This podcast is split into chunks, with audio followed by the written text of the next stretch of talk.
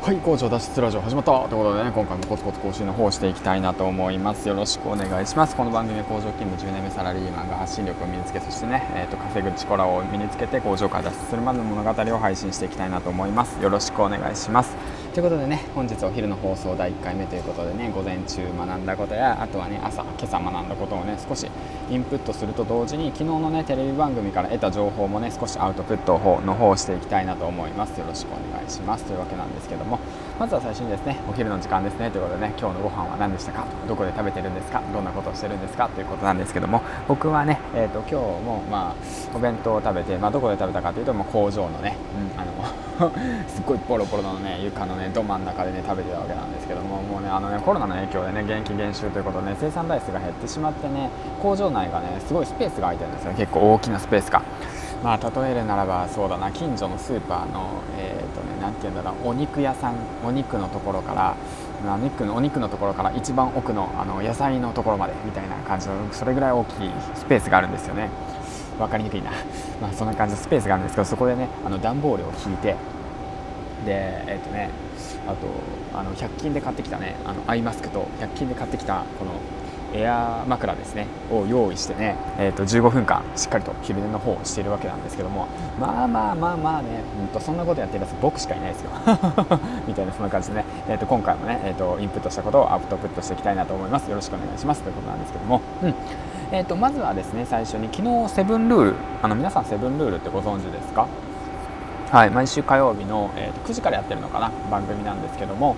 えーとですね、そうですね主に女性の方が起業してる女性の方かな、うん、が、えーとね、自分に7つのルールを設けていてでその中でそれを意識して毎日生活していますよっていうことをコンセプトかな？にした番組なんですけども、まあ、ざっくり今説明しますけどね。まそちらの方でね、うん、あのある女性のその経営者社長さんがですねえっとね、毎週月曜日の「少年ジャンプ」を買うことが楽しみだと言っていてでそれはなぜかというとその子供心を思い出すため子供の時のワクワク感を思い出すためそうするためにそのなんていうの情報を得て学んで勉強してるっていうことを聞いてあこれだと思ってね今日仕事終わった後に「少年ジャンプ」買いたいなと思ってます。ということでね、えー、とそんなちょっとした、えー、昨日のねテレビからの気づきでしたということで。まあで今回まあ本題に入りますね。うん。で、えーと、最近思うことなんですけどツイッターにもね、えーと、上げたんですけどもあの記録することが大切ですよと、うん、一日一日の、ね、情報を記録することが大切ですよと、ね、その中でね、えーと、今朝一応ね「記憶の力」っていう DAIGO さんのねメンタリスト DAIGO さんの本を読んで、まあ、これ挑戦してみたいなと思ったので一応シェアしていきたいなと思います。あの僕自身ねいろんなことをねやりすぎてね何をすればいいのかどこから手をつければいいのかっていうのがね分からなくなってしまうことがあるんですよね、うん、そういった時にはこういったことをするといいですよってことを紹介してましたということでね、えー、っと一応シェアしていきたいなと思います。はい。失礼。コードプライプライオリティベクトル。めっちゃ噛んだ。めっちゃ噛んだ。コードプライオリティベクトルということでね、えーと、複雑化が進む現代ではやらねばならないタスクが日々増え続けていますと。そういうことによってそんな状況で私たちがハマりがちなのが選択疲れという現象です。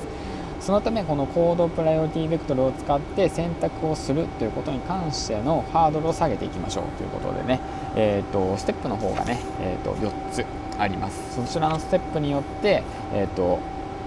日々ねやるべきことをねしっかりと明確にして行動していくということなんですよね。だから何をすればいいのか明確になるということですね。ではまあ一つずつ解説の方をしていきたいと思います。ステップ1活動。まずは自分がすべきタスクを全てリストアップしますと。ステップ2影響度。リストアップしたタスクについてそのタスクをこなしたらどれぐらい人生が改善するのか豊かな人生につながるかを考えて10点満点で採点をすると。影響力が多いほど高得点ということですね。でステップ3労力。リストアップしたタスクについてそのタスクをこなすためにどれぐらいの努力が必要なのかどれぐらいのコストがかかるのかを考えてこちらも10点満点で、えー、めっちゃ噛んだ。10点満点で採点しましょうということ。でステップ4タスクの分類、うん、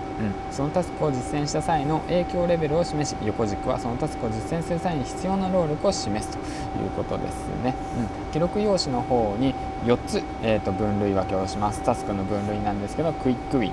えーと穴埋め。大プロジェクト。無益。この4つのカテゴリーに分けてでその4つのステップに踏まえてやっていくって形ですね、うん、めっちゃ説明下手くそやんみたいな感じなんだけどね、うん、まあね何て言うんだろうな、まあ、こういったやり方あるけど結局のところねあの自分がやるべきことをねバーッと書いてまあ、僕が思うには自分が全部書いて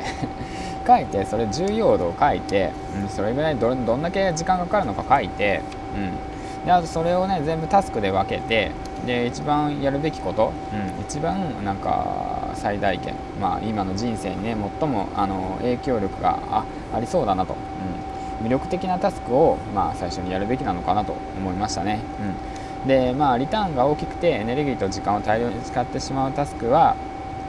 何て言うんだろう。少し距離をとってね、うん、コツコツとやっていく方がいいのかなと思います。はい。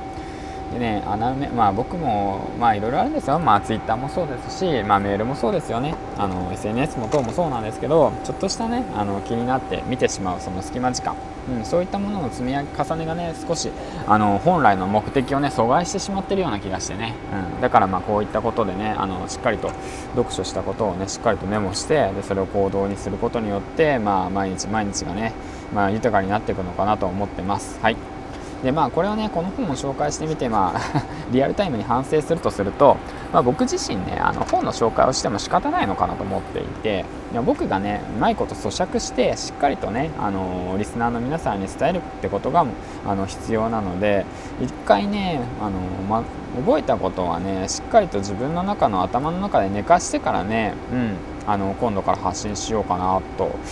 今思いました。はい